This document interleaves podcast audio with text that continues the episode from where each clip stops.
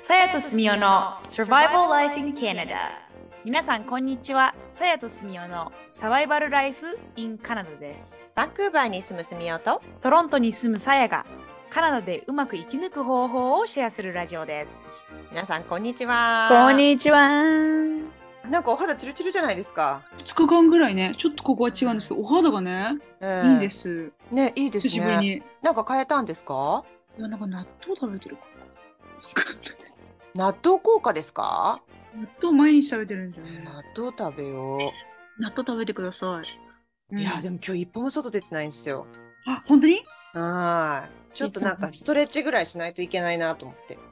ね本当ですよね週末どっか行きました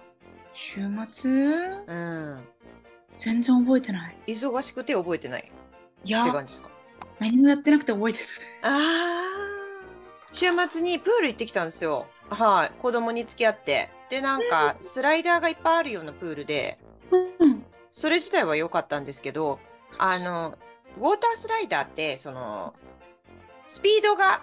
速い方が良ければ横になるじゃないですかはいはいはい寝るじゃないですか、で、うん怖くなってちょっと止まりたい時は起こすじゃないですかはいはいはいそれを連続でやったら腹筋が鍛えられてしまったあでもすごい ちょっとコアが痛いみたいな。 そんなことでしかコアを使わないのかっ ていう。う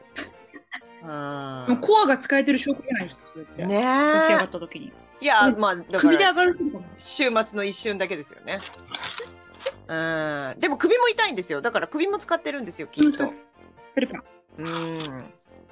私ね、あの、私マシンピラティスしてるんですね。おー、すごい。週に1回だけなんですけど、高いから。うん。へ高くなかったら3回ぐらいやってるんですけど、やばい。もうやえ。ばい。そう、いい効果っがありすてぎいうて意味で。ええ。いいっすなんかね。どうやってやるんですか、それ。。なんかね、こう、なんていうのかな、ババネみたいなのがついてるマシンで、ここに足かけて、引っ掛けて、寝るんですすよね。ほうほうほうでほう。足をこう、なんかこう、ランニングみたいなのしたりとか、へえ。こう、足曲げたりとかしたりとか、うんで、上の方に、あ上の方じゃないや、えっとね、このなんていうのかな、プリーみたいので、うんうん。あの足がを引っ掛ける輪,、はい輪はみいたいなのがはあるいんですはよいはいはい。なんか自分の乗ってる台が動くんですよ。そのもう動くようにできてるんです輪っかに。引っ掛ける足そうそうそうそう。だからああ。自分の足の力でだけなんでかそうそうでもすっごい面白いの。ちゃんと力まないアトラとクぐるぐるするからそうそうそ筋うそう肉そをう。使ってこうきちんとホールドしろよっていうことですよね。そうへえすそうごい。すごい楽しかった楽しくて私ずっとやりたくて、なんかね普通のワークアウトよりもなんかインナーマッスルが鍛えられるんですよね。へえ。効果がすごいどうしよう久しぶり。りにさやさんにトロントで会ったらカニバラだったらシックスパックになってたらどうしそうようです。ね。皮下脂肪が多いタイプなんで。 あれでもね、腕は、腕はもりもりっすよ。あ、マジっすか。私もうん何もしてないけど、腕だけはモリモリなんですよ。すそごれいいないですよ。それ才能。力これ才能ですよ。あ、そうなんですか。力何こもぶしてないんですけど、力こぶだけは昔からあるんですよ。これね、なんか筋肉の質らしい。短い筋肉線はのと長いのがあって、い。はいなんか、どっちがどっちか忘れちゃったけど、いくら、こう、筋トレしても、筋肉がこう、もこって見えない人っているらしくて。へえ、うん。で、私、あの、宝の持ち腐れタイプなんですよ。いやあこれから応用できるんじゃないですか、うちおばあオリンピック選手だったんですよ。えはない。でんなの父親は空手のなんかそういう全国の選手権みたいので優勝するような親父なんですよ。えすごい私母親の血を引きましてうん運動音痴なんですよ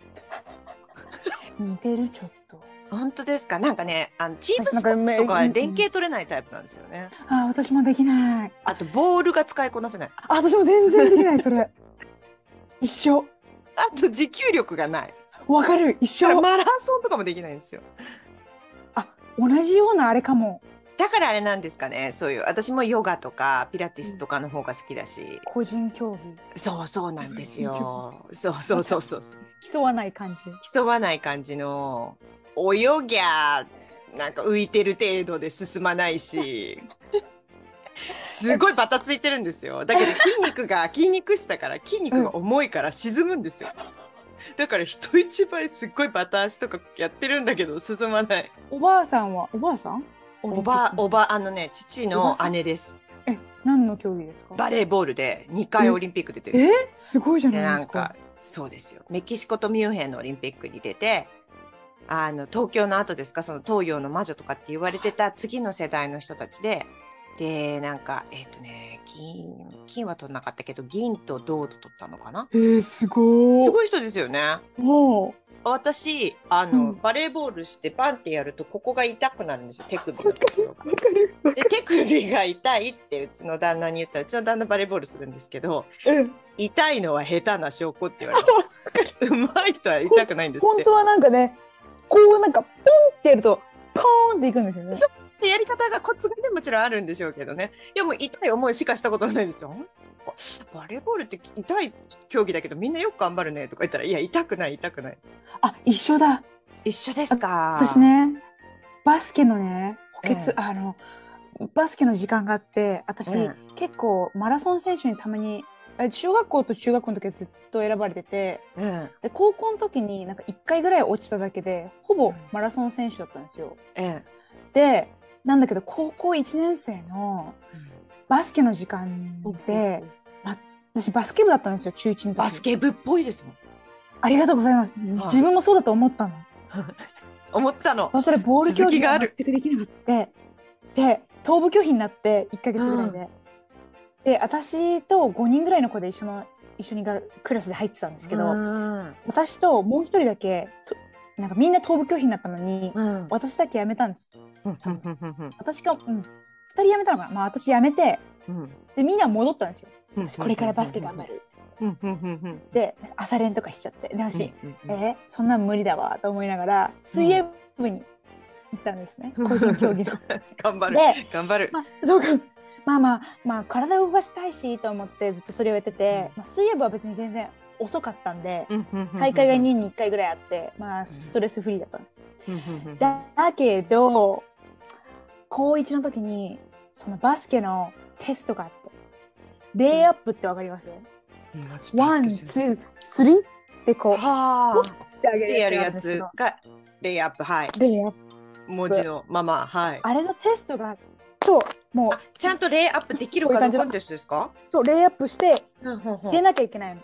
へえ。でそれのフォームとそのちゃんと球をバスケボールをバスケボールに入れられるかっていうテストで30人ぐらいいるんですよクラスで。ほうほうほできなかったのは私ともう一人ババレエがすごい